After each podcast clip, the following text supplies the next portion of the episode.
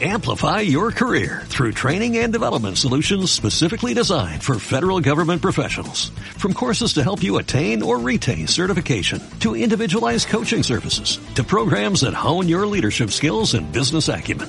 Management Concepts optimizes your professional development. Online, in person, individually, or groups. It's training that's measurably better. Learn more at managementconcepts.com. That's managementconcepts.com.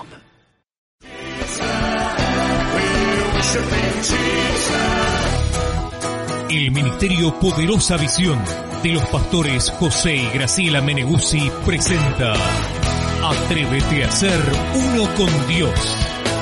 Un programa que nos desafía a conocer el poder sanador del Espíritu Santo. Recuerde que puede visitar nuestra página www.ministeriopoderosavision.com La casa profética donde los sueños se hacen realidad.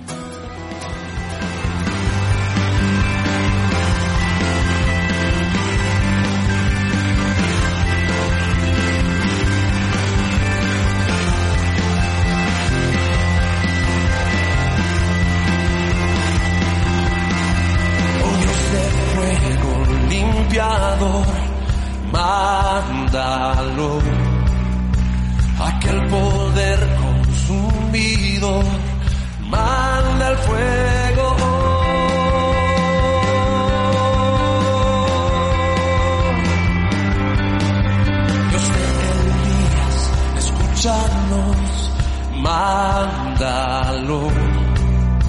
En vida o muerte yo me doy. Manda el fuego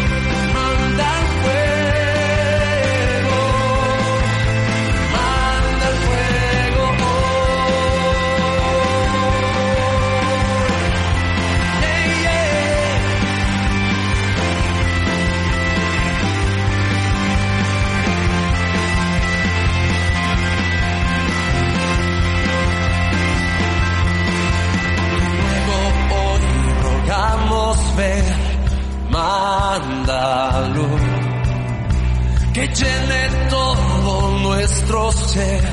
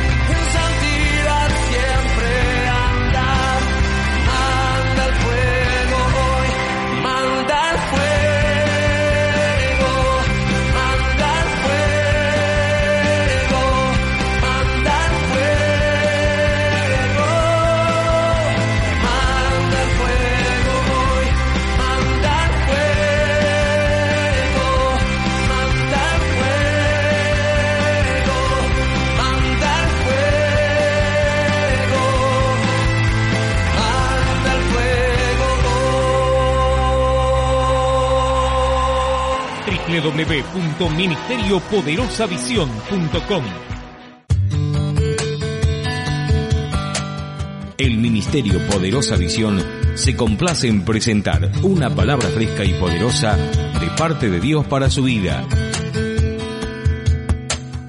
La profeta Graciela Meneguzzi, escritora y conferencista internacional, nos trae una revelación del cielo para cambiar nuestro destino y de esa manera bendecir a nuestra nación. Preparémonos para escuchar lo que Dios nos quiere enseñar en esta hora. La unción profética te abre un cielo sobrenatural. Voy a ir rápido, son siete puntitos, pero te va a valer la pena. Amén. Va a valer la pena. La unción profética te abre un cielo sobrenatural. Hechos 3:25 dice, vosotros sois los hijos de los profetas y del pacto que Dios hizo con nuestros padres, diciendo a Abraham, en tu simiente serán benditas todas las familias de la tierra. Somos los hijos de los profetas.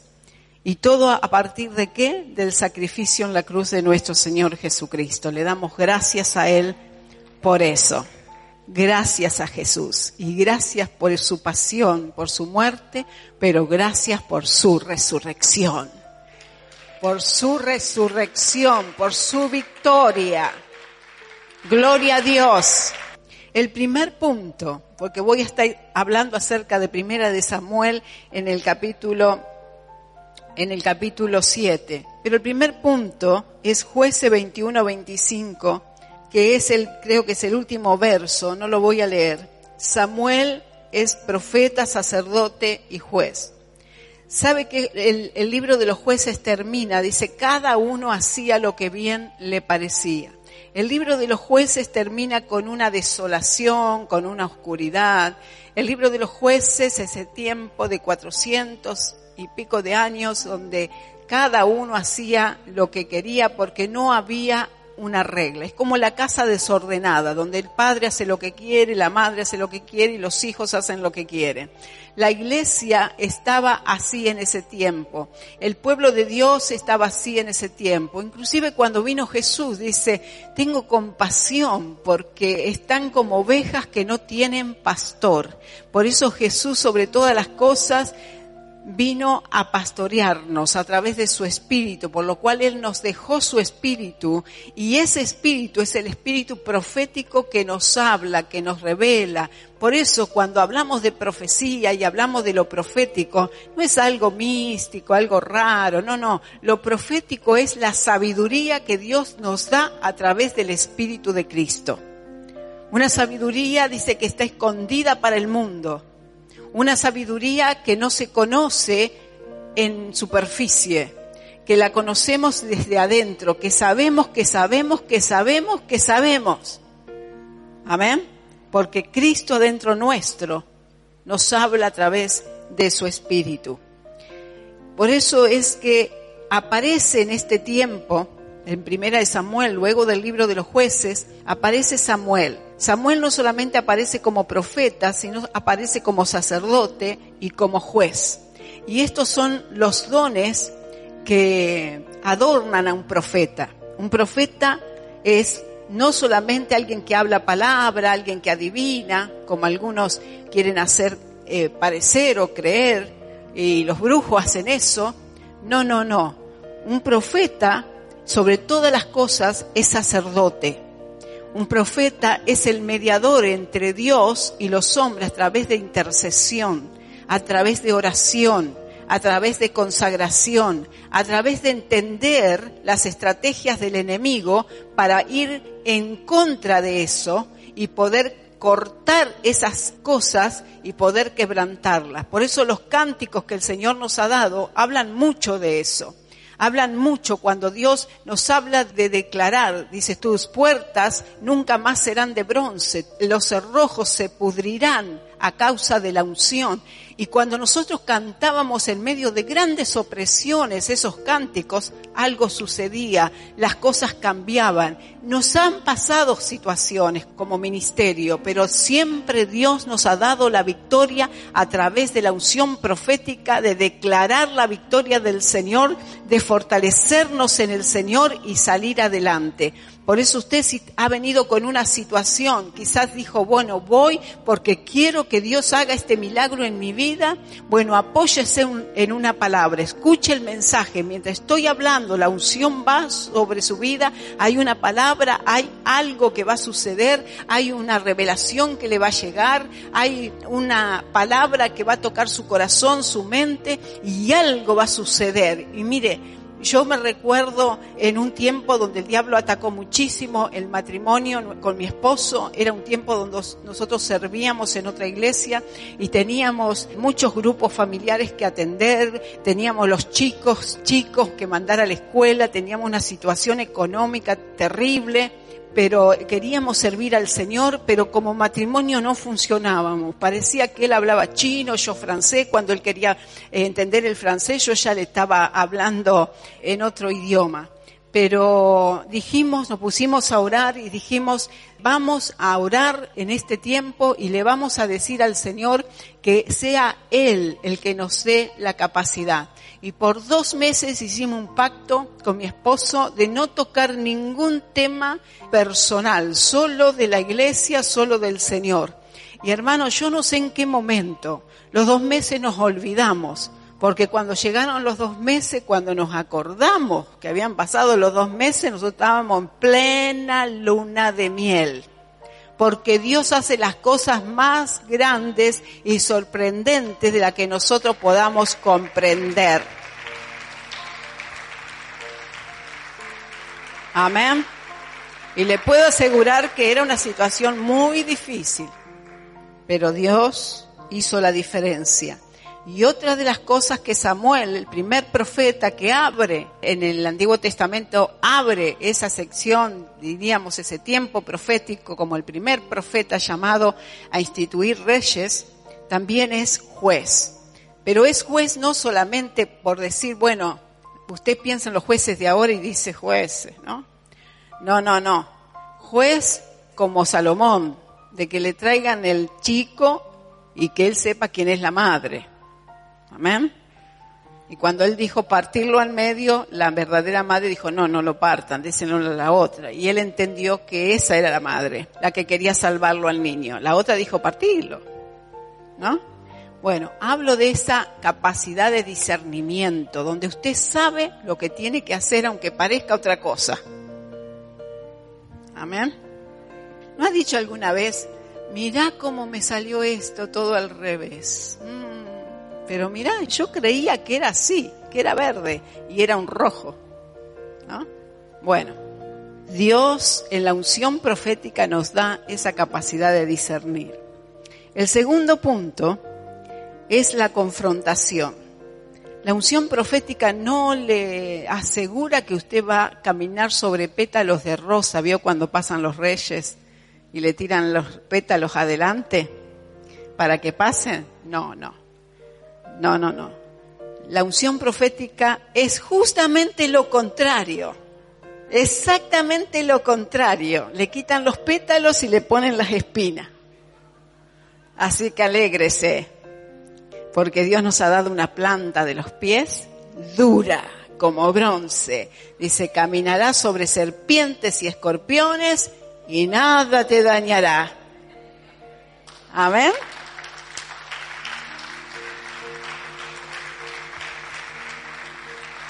Algunos viven en la paz, pero no la de Dios. La ausencia de la guerra con el diablo, así que viven en la paz del diablo. Esa paz no es verdadera paz. Hay una paz que es la de Dios. Es la confrontación, pero usted tiene un poder que no es suyo. Usted dice, no me siento, me siento debilitado, debilitado. Usted no sabe cómo estoy, no importa. Usted no es, es Dios dentro suyo. La confrontación. Vamos a leer primera de Samuel 7, 8 al 10. Y la verdad que a veces, mientras buscamos este verso, a veces tenemos en poco lo que es la oración, la ofrenda, el sacrificio, la adoración a Dios. Pero no hay victoria posible si el Señor no truena desde los cielos. Por eso necesitamos hacer una oración eficaz, hacer un sacrificio eficaz y tener en, en cuenta que la oración del justo puede mucho. Amén, como dice Santiago 3:16. Dice, entonces dijeron los hijos de Israel a Samuel, no ceses de clamar por nosotros a Jehová nuestro Dios para que nos guarde de la mano de los filisteos. Los filisteos siempre en la Biblia representa el enemigo. Dice, y Samuel tomó un cordero de leche y lo sacrificó eh, entero en holocausto a Jehová y clamó Samuel a Jehová por Israel y Jehová le oyó. Amén. Y Jehová le oyó. Dice, y aconteció que mientras Samuel sacrificaba el holocausto, fíjese bien lo que dice esa parte, Y aconteció que mientras Samuel, mientras Samuel sacrificaba el holocausto, los filisteos llegaron para pelear con los hijos de Israel, mas Jehová tronó aquel día con gran estruendo sobre los filisteos y los atemorizó y fueron vencidos delante de Israel. A veces creemos venimos a la iglesia, creemos en Dios, tomamos una palabra, eh, nos establecemos en una palabra profética, una palabra que Dios nos habla en forma personal, en nuestro devocional o lo que sea. O quizás damos la ofrenda, damos los diezmos, entonces decimos, y estamos seguros. Entonces cuando nos suceden cosas, cuando hay confrontación, nos asombra. A veces nos asombramos, ¿por qué me sucede esto? ¿Por qué me sucede lo otro? Y yo he aprendido esto, cuando usted más se consagra a Dios, cuando usted más hace por Dios, es cuando más está desafiando el reino del enemigo. Ahora, ¿esto qué sugiere? Entonces me quedo afuera. ¿Para qué vine acá hoy? Y si esto se va a poner feo. Recuerdo un día que fui a, predicar a una iglesia una bonita iglesia, un lindo pastor que me invitó, acá en Rosario fue. Estaba llena la iglesia, estaban esperando a la profeta y qué sé yo y qué sé cuánto. Eh, llegamos y un vecino empezó a los tiros. Y que se callen y que esto y que lo otro, ¿no? Y no solamente que estaba a los tiros desde su casa, sino que se cruzó la calle, entró a la iglesia y me andaba buscando. Y la verdad, que a veces no pasó nada, como ves, estoy bien, gloria a Dios. Pero a veces cuando nos entregamos al Señor y queremos, bueno, estar en esa calidad de cristianos, eh, creemos que todo tiene que estar bien. No, no, no, estamos confrontando un reino enemigo. O vivimos una vida en derrota, que Él nos haga lo que quiera, porque hay, hay dos maneras de vivir que Dios sea nuestro Señor o que el diablo sea nuestro Señor. www.ministeriopoderosavision.com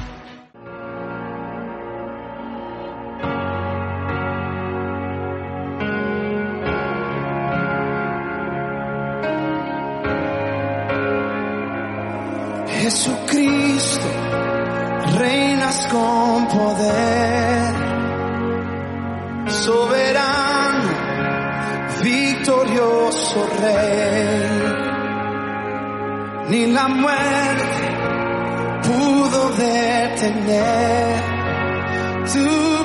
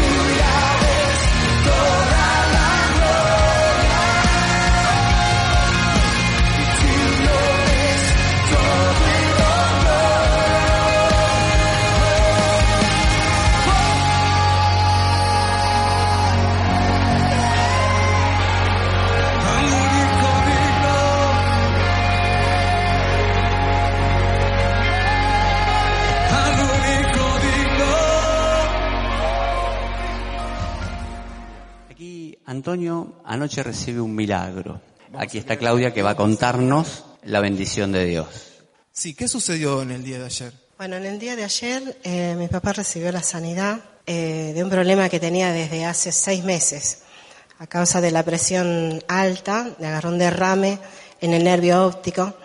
Y, y bueno, había, lo había llevado yo a los médicos, al oculista, y le decían que era muy complicado para poder detener eso, pero que era irreversible, que él iba a perder eh, la vista de un ojo y lo iba a seguir con el otro. Y bueno, eh, teníamos tanta fe, tantas ganas, tantos deseos, yo sabía que algo iba a ocurrir en este lugar. Y bueno, vinimos con esa expectativa de venir a buscar ese milagro. Y para gloria de Dios, eh, mi papá lo encontró. Gloria a Dios, amén. Antonio, usted no podía ver. No, de este ojo no, no veía nada, un pedacito nomás. ¿Y ahora? Sí, ahora me tapo así, veo, Se veo- tapa y ve. todo. Que ayer no podía ver, veía por la mitad. Sí, sí. Ahora sí veo completo. Gloria a Dios, amén.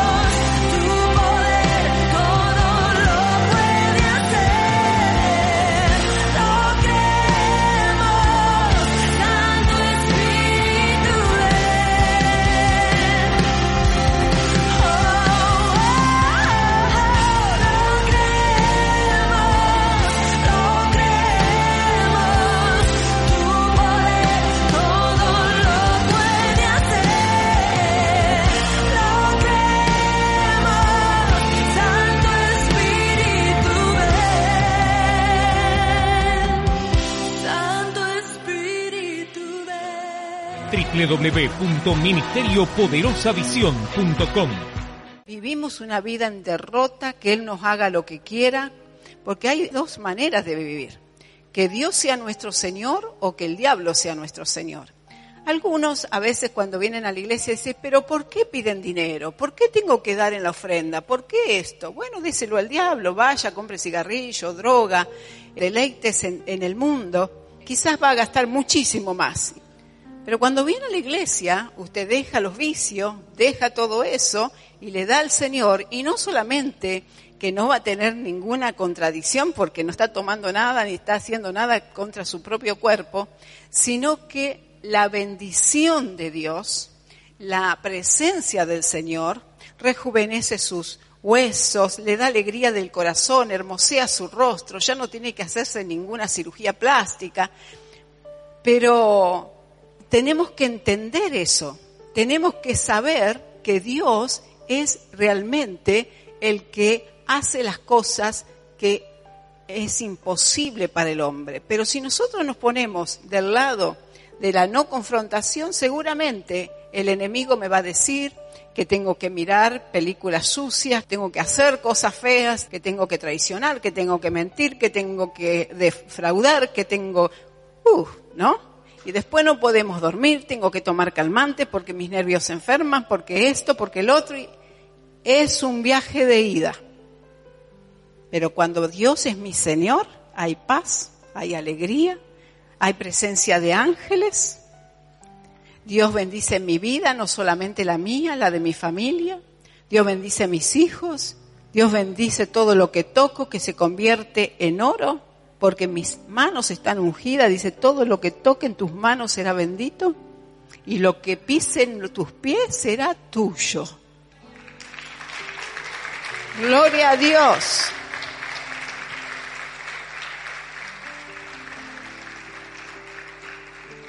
Así que mientras usted está dando, dice que Samuel estaba ofreciendo el holocausto, mientras usted está dando, mientras usted está ofreciendo, mientras usted está sacrificando al Señor, mientras usted está sirviendo al Señor, mientras usted está viniendo a la iglesia, usted tiene que pensar, hmm, ¿qué estarás pensando, diablito, hacer? Pero ¿sabes qué? Dios truena desde los cielos. Tenele temor al trueno de Dios. Y dice que Dios tronó desde los cielos, dice, más Jehová tronó aquel día con gran estruendo sobre los filisteos y los atemorizó y fueron vencidos delante de Israel. Esto es serio, porque a veces pensamos, bueno, si estoy enfermo y no digo que no vamos a los médicos, vamos a los médicos, nos hacemos todos los exámenes, Dios usa a los médicos también para, para sanarnos y Dios usa los métodos convencionales. Pero la verdad que si nosotros pensamos que son los médicos los que nos sanan, que son los tratamientos los que nos sacan adelante, que son nuestra astucia la que hacen la prosperidad o la abundancia, estamos completamente equivocados. Es Dios quien atemoriza a la pobreza, a la escasez, a la miseria, al dolor, a la muerte, él es el que atemoriza bajo la sangre de Cristo, el que atemoriza la enfermedad, los horrores, los temores y todas las cosas que aquejan al ser humano. Dios lo atemoriza. El único que puede atemorizar al diablo, que trae todos los males sobre la humanidad, es Dios. Y aquellos que andan sin Dios siempre, siempre están bajo esa situación, porque están sin cobertura, bajo el temor del enemigo. Amén. El tercer punto que le quiero hablar acerca de la unción profética que nos abre el cielo sobrenatural es que Dios oye. Samuel no estaba haciendo un mero rito. Samuel no estaba haciendo un sacrificio porque era la costumbre. Samuel esperaba que Dios le oyera. Mi hermano, espere que Dios le oiga. Aún su corazón, que Dios le oiga. Aún ahora mismo usted está pensando lo que usted necesita, que Dios me oiga, que Dios sepa lo que yo estoy pensando. En el verso 9 y 10 dice de esta manera, y yo quiero eh, leerlo ahora, pero en segunda de Crónicas 20:15 no lo voy a leer. Dice que no es nuestra la guerra. Amén. Y el, en Jeremías 29, 11 al 13. Quiero leerle esto y luego vamos a leer ese verso que dije. Jeremías 29, 11 al 13. Dice, porque yo sé los pensamientos que tengo acerca de vosotros, dice Jehová, pensamientos de paz y no de mal, para daros el fin que esperáis. Entonces me invocaréis y vendréis y oraréis a mí y yo os oiré. Y me buscaréis y me hallaréis porque me buscaréis de todo vuestro corazón. Dios nos promete que nos va a oír. Ahora, ¿cuánto conocen esa escritura? Muchos, ¿verdad? A mí me gusta una versión, que es la versión en inglés, es eh, la Young, que me dice de esta manera, traduciéndola en lo posible, porque es tan profunda, todo esto que yo le acabo de decir en castellano.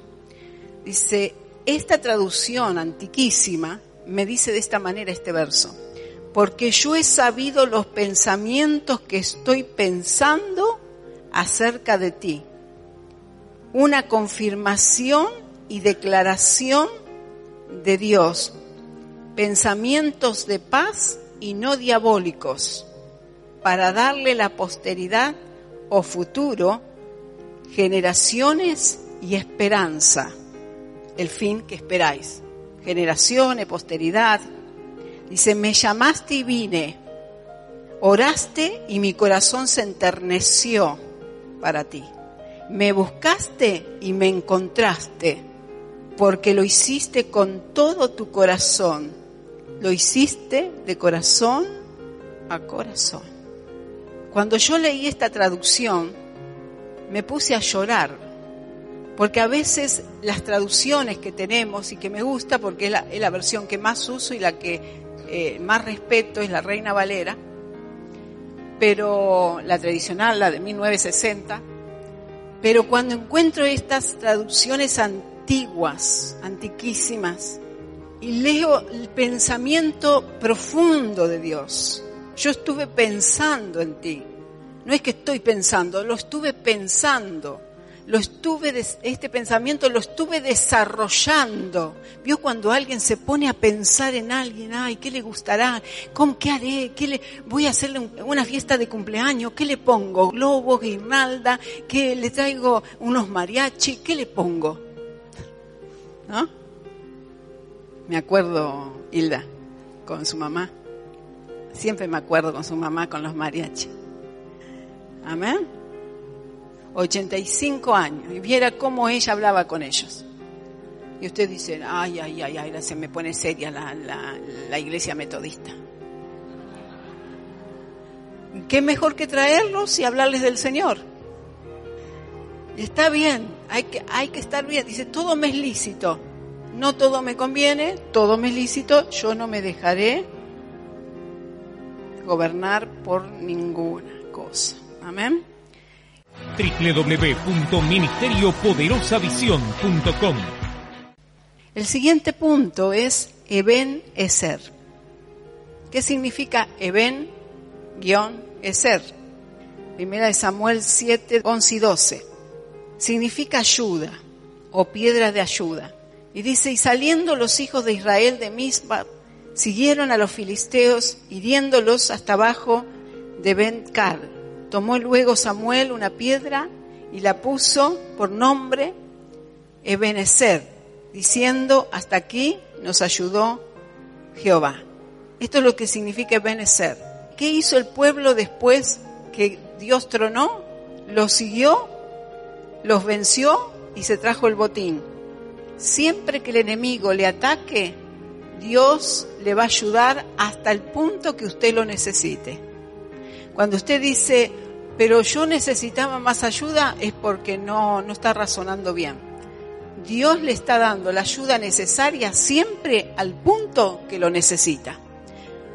Cuando sentimos, bueno, no, a lo mejor Dios tendría que darme más ayuda, estamos juzgando mal. Dios quiere que nosotros desarrollemos más capacidad y autoestima y más fortaleza. Y siempre que el enemigo nos ataque, siempre va a venir la recompensa. Dios nos da la victoria, pero el botín es nuestro. Dios nos da la victoria, pero el botín es nuestro. Su sanidad es suya, su libertad es suya, su nueva fe, su nueva estatura espiritual es suya, su nuevo lenguaje, su nueva capacidad es suyo. Amén. Y el punto 5 es la unción profética. En esto se movía Samuel. Y voy a leer solo el verso 13. La unción profética representa la presencia del Señor, por lo cual Samuel representaba la presencia del Señor, la aceptación y por ende la defensa. Dice, sobre toda gloria habrá un dosel, una defensa, dice en Isaías. Sobre toda gloria habrá un dosel, una defensa. Sin la presencia de Dios estamos indefensos. Por lo tanto, los enemigos están derrotados. Dice el verso 13, así fueron sometidos los filisteos y no volvieron más a entrar en el territorio de Israel y la mano de Jehová estuvo contra los filisteos todos los días de Samuel. El enemigo que Dios vence a través de su vida está derrotado por siempre. Te lo voy a volver a leer. Primera de Samuel 7:13, hablando acerca de este punto 5 que habla de la unción profética, que es la unción profética, defensa, defensa de nuestros enemigos. Dice, así fueron sometidos los filisteos y no volvieron más a entrar en el territorio de Israel y la mano de Jehová estuvo contra los filisteos todos los días de la unción profética de Samuel. Los enemigos que vencemos no tienen más legalidad para volver a entrar, están vencidos por siempre. Por siempre.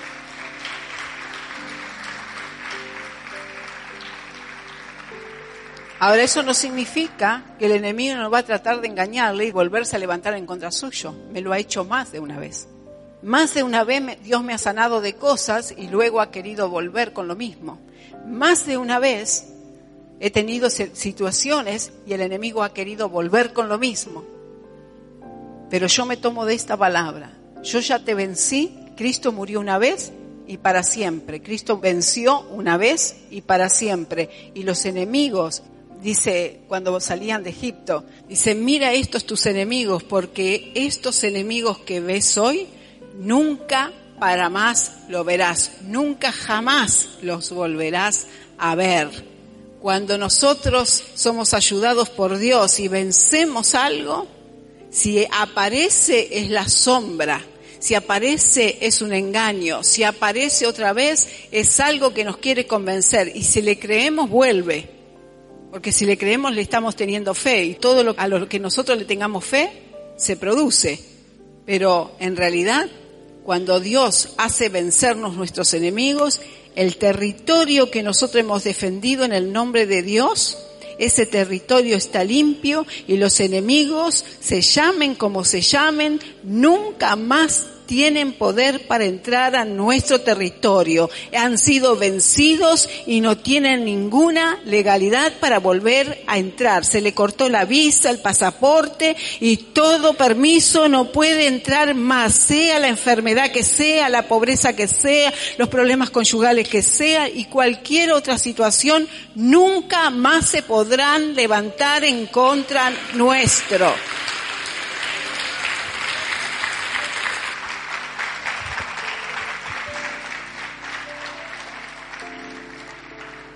Y la mano de Jehová estuvo contra los filisteos todos los días de Samuel, de la unción profética, esa que Jesús nos dejó.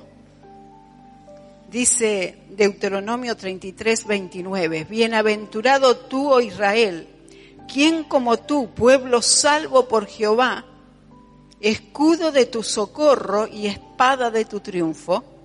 Deuteronomio 33, 29.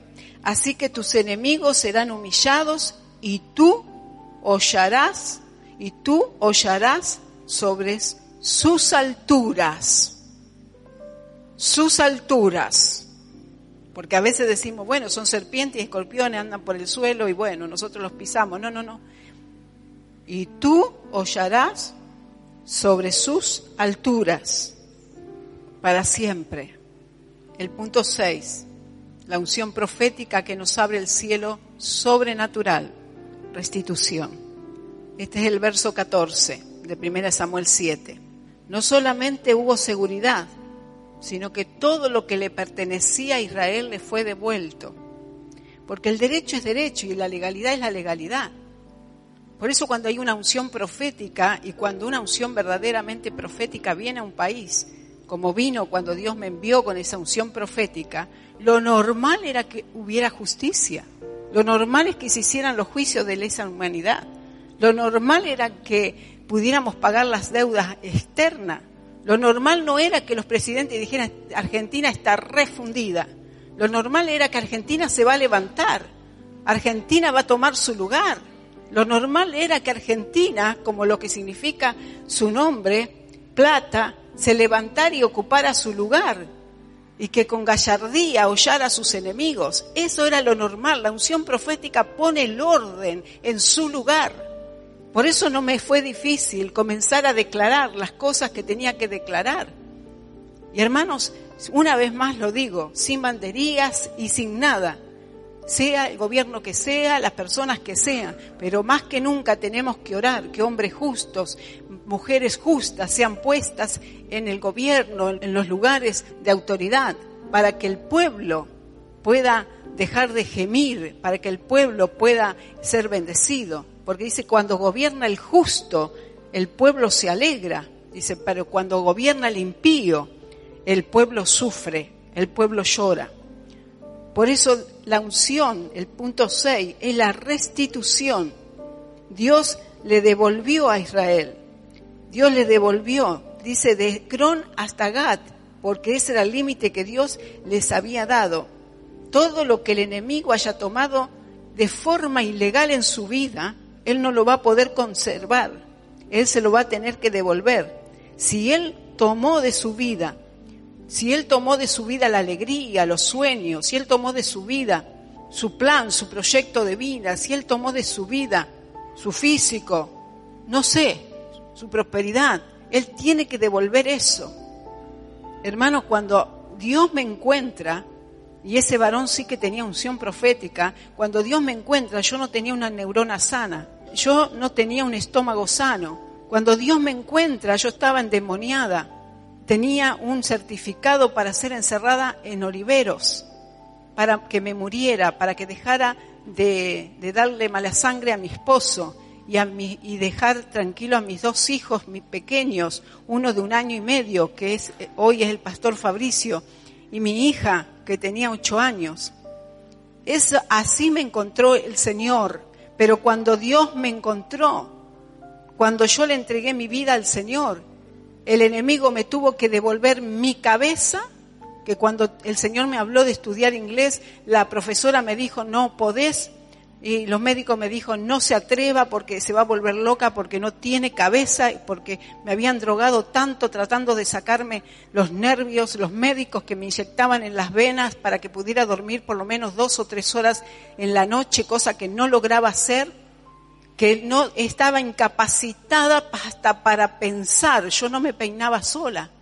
Pero Dios me había hablado a través de un sueño, me mostró un ángel que me habló en inglés y yo sabía que tenía que estudiar.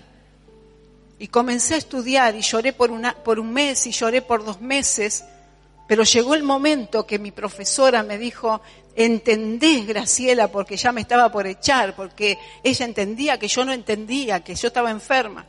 Pero en un momento yo tomé la palabra de Dios en Santiago que dice, el que le falta sabiduría, dice, pídala a Dios que Él la da libremente o ampliamente, en abundancia y sin reproche.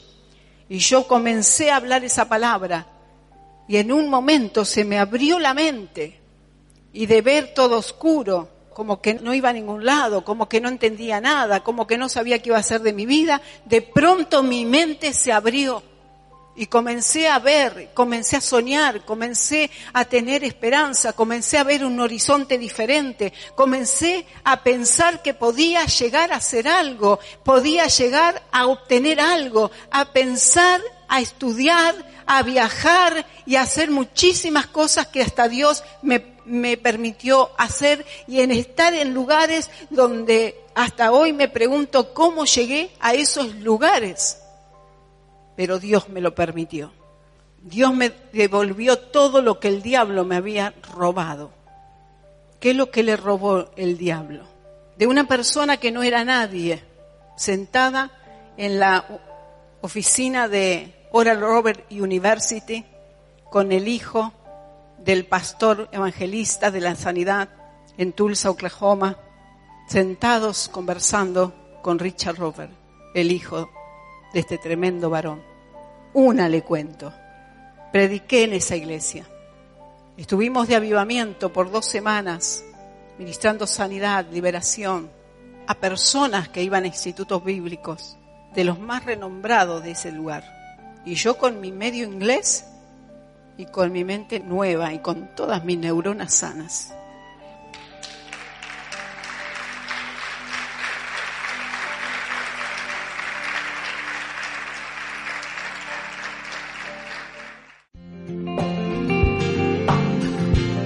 Gracias por compartir este momento juntos.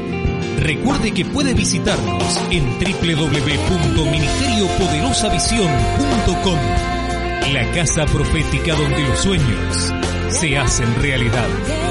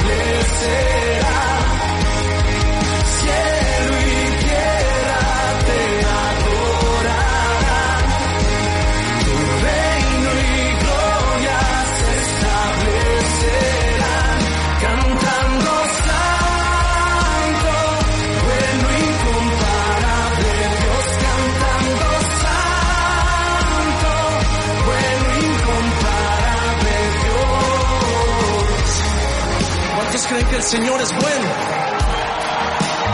Y su misericordia es para siempre. Y Él está introduciéndote a una nueva etapa.